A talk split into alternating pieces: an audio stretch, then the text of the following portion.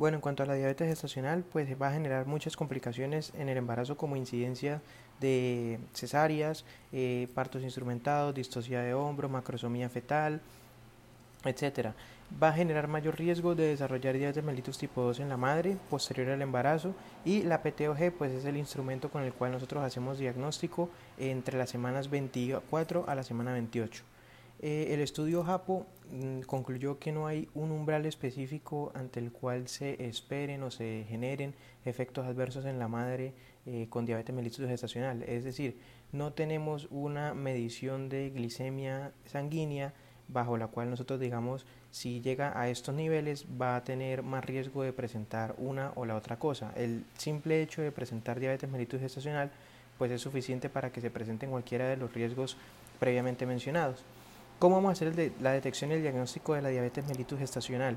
En mujeres que tengan factores de riesgo, se debe buscar diabetes mellitus tipo 2 pregestacional eh, en la primera visita prenatal y en las mujeres que no tengan factores de riesgo se va a hacer búsqueda de la diabetes mellitus gestacional normalmente en la semana 24 a 28 por medio de la PTOG. La PTOG se puede hacer de dos maneras, eh, como la hacen, digamos, como la hacemos acá en, un paso o como la hacen en Estados Unidos, que es en dos pasos. En un paso se da una carga de 75 gramos de glucosa en ayunas, se espera que la glicemia no supere eh, los 92 em, y se mide posteriormente a la hora y a las dos horas. A la hora se espera que no supere eh, los 180 y a las dos horas se espera que no supere los 153. El diagnóstico se hace con dos o más valores de los previamente dichos alterados, ya sea el de ayunas, el de una hora postcarga o dos horas postcarga. La de dos pasos se hace con una carga en vez de 75 de 50 y se mide la glicemia plasmática una hora posterior a esa carga. Si es mayor de 140 se realiza el segundo paso que es otra carga de, de, glucosa de 100 gramos y se mide una hora postcarga, dos horas postcarga y tres horas postcarga. Eh, no debe superar los 180 una hora postcarga, no debe superar los 155 dos horas postcarga y no debe superar las 140 tres horas postcarga. Contener eh, dos o más valores alterados de los mencionados pues en este tipo de, de PTOG se hace el diagnóstico.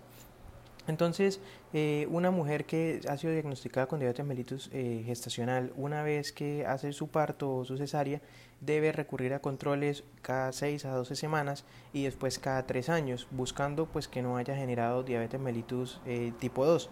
Si llega a presentar rangos o cifras de prediabetes, pues se le debe insistir en el, en el cambio de los estilos de vida y demás, inclusive se puede hacer prevención con metformina desde, desde ese momento que, se, que esté en prediabetes. ¿Cuál es la fisiopatología de la diabetes gestacional? Entonces, pues lo normal, las células eh, beta del páncreas secretan insulina que se necesita pues ante un estado de hiperglicemia eh, sanguínea. Entonces, esa insulina, ¿cómo va a actuar? Pues va a llegar a unos receptores de insulina que se encuentran en hígado, en músculo y en los adipocitos. Esos receptores son de tipo tirosinquinasa y ellos eh, una vez que reciben esa insulina pues van a promover la translocación del GLUT4 y el GLUT4 lo que va a hacer es coger toda esa glucosa sanguínea y eh, integrarla pues para poder disminuirla. También, eh, bueno, y con esa glucosa pues se sintetiza el glucógeno y también se hace lipogénesis. Esa es la función principal de la insulina. Em, pero ¿qué pasa en el embarazo? Pues que para asegurar que al feto le llegue una buena cantidad de, glucosa, eh, se genera, digamos que fisiológicamente, un estado de resistencia a la insulina normal, materna, que todas las embarazadas lo presentan. Pero, eh, digamos que sumado a ese estado o por eh, otras cuestiones como por ejemplo la preeclampsia o, o, anomalías, digamos, del embarazo, puede hacerse ese estado de resistencia a la insulina superior a las demás y pues ya generar lo que es la diabetes mellitus gestacional. Entonces, eh, dos maneras. Una, digamos que tiene que ver con la placenta, pues la placenta es un órgano que secreta muchas hormonas durante el, embarazo. Una de esas, pues el lactógeno placentario, prolactina, eh, factor de crecimiento placentario, eh, cortisol. Todas esas hormonas, pues se ve que son, digamos que influenciadas o influencian ese aumento en la resistencia en la insulina. Eh, y por el lado, eh, digamos que del embarazo en sí, lo que explicaba antes, pues que todo embarazo se considera un estado proinflamatorio, ese estado proinflamatorio va eh, asociado pues a producción de factores de necrosis tumoral alfa, de citoquinas, de interleuquinas, que también generan sobre ese receptor de insulina cierta, eh, pues cierta alteración en su función, llevando pues a una resistencia a esa insulina. Eh, igualitico como hablamos de que el embarazo es un estado preinflamatorio y la factores de necrosis y toda esa cosa, igualitico pasa en las obesas y personas con síndrome metabólico. Por eso pues se relacionan esas dos cosas también. Pero pues el embarazo entonces se le suma otro estado preinflamatorio más y pues por eso es que se, se, desarrolla la, la diabetes mellitus gestacional. Y por último hablamos de la adiponectina.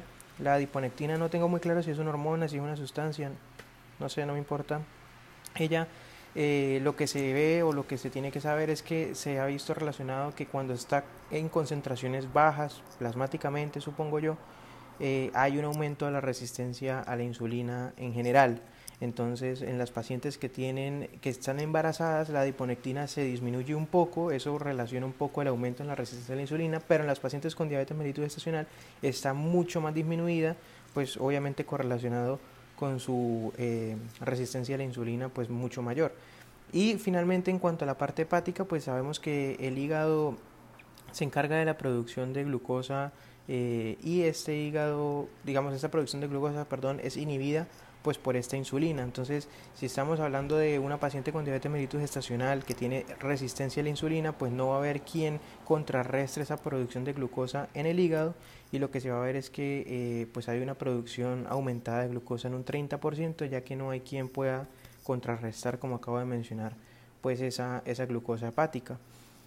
Y eh, digamos que se ha más o menos estimado que eh, para estas pacientes con diabetes mellitus gestacional se requerirían tres veces más los, niveles de insulina eh, pues que, pueden, que puedan ellas generar para poder pues contrarrestar ese aumento en la glicemia que tienen. Entonces, en cuanto al tratamiento, pues debemos fijar si la paciente requiere o no un tamizaje previo a su diagnóstico de diabetes mellitus. Les decía que para el diagnóstico uno mira si son mujeres con factores de riesgo o mujeres sin factores de riesgo. Y en las mujeres con factores de riesgo uno buscaba diabetes mellitus tipo 2 previo a el embarazo. Pero a ellas, adicionalmente a buscarles la diabetes mellitus previo al embarazo, se les debe buscar o hacer el tamizaje durante el embarazo unas semanas previas al resto de la población. Entonces, ¿cómo va? El tamizaje se hace si la mujer eh, tiene un IMC mayor de 30, tiene, ha tenido antecedente de diabetes mellitus gestacional, ha tenido antecedente de feto macrosómico o tiene un familiar en, primer, en primera línea con diagnóstico de diabetes mellitus tipo 2. Entonces, como dijimos, a todas, a, todas esas pacientes se les va a buscar diabetes mellitus tipo 2 pregestacional o preconcepcional, pero se les debe hacer eh, una PTOG a la semana 16 a la 18. Hablando de tamizaje, no diagnóstico, tamizaje primera PTOG de 16 a 18 semanas.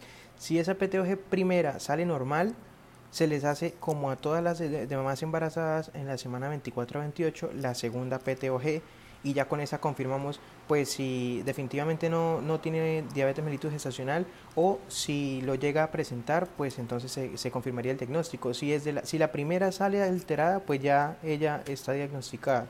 Em, de nuevo, pues esto porque eh, la resistencia a la insulina en el embarazo se ve que es un proceso que se da desde la semana 16, perdón, desde la semana 18 hasta la 28, por eso esas dos ventanas. Desde la 18 hasta la 28 es que se aumenta eh, esa resistencia a la insulina en el embarazo.